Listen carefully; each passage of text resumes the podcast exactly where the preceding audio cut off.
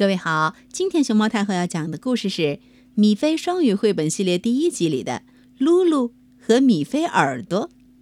它的作者是荷兰的迪克·布鲁纳，王芳翻译，人民邮电出版社出版。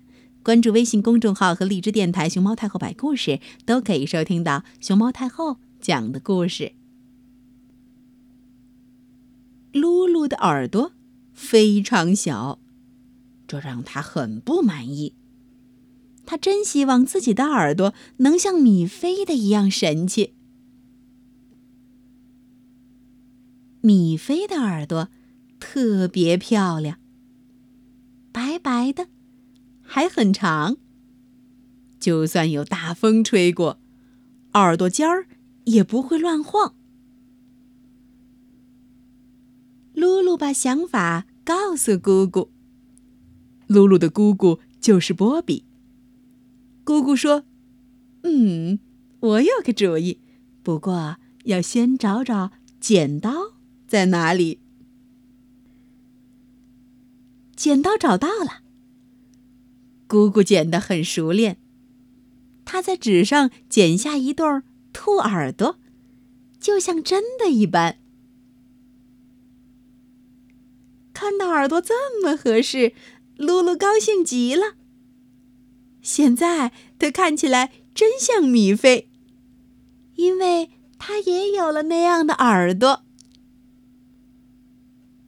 但是，看见露露的样子，米菲又会怎么说？姑姑提议：“我们去问问他吧。”对，当然，我们就该这么做。于是。他们两个一起出发，去到米菲的家。他们看见他正坐在那儿，真幸运，米菲在家。米菲走出来迎接他们，喊着：“哦，他看起来真棒！我还从来不知道自己的耳朵这么漂亮。”米菲开心的跳起了舞。露露也跟着他一起，真是越来越有趣儿。姑姑又有了一个好主意。波比姑姑给他们拍了张照片真是两个小美女，他们都急着想看一看。要是你，一定也会等不及。这真是一张。